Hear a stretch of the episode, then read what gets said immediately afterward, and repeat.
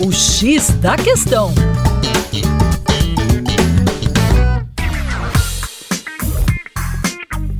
Olá, ouvintes, tudo bem? Eu sou o professor Percy Fernandes, da equipe Terra Negra, e hoje vamos falar sobre as terras indígenas como áreas de absorção de carbono. É isso mesmo, entre 2000 e 2001, as florestas manejadas por povos indígenas da Amazônia foram responsáveis pela remoção de 340 milhões de toneladas de dióxido de carbono, o CO2, da atmosfera, o equivalente às emissões anuais de combustíveis fósseis do Reino Unido.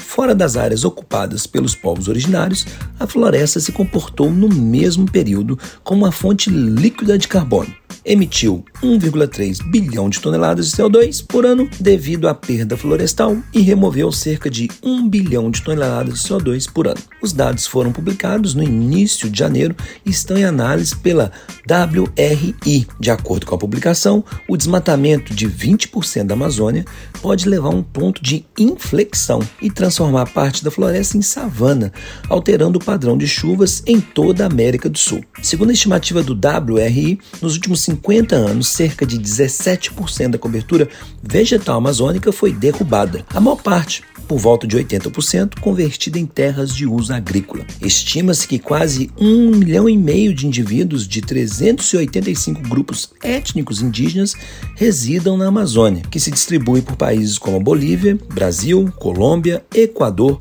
Guiana Francesa, Guiana, Peru, Suriname e Venezuela. É isso aí. Para mais, acesse o nosso Instagram, arroba Terra Negra Brasil. Forte abraço!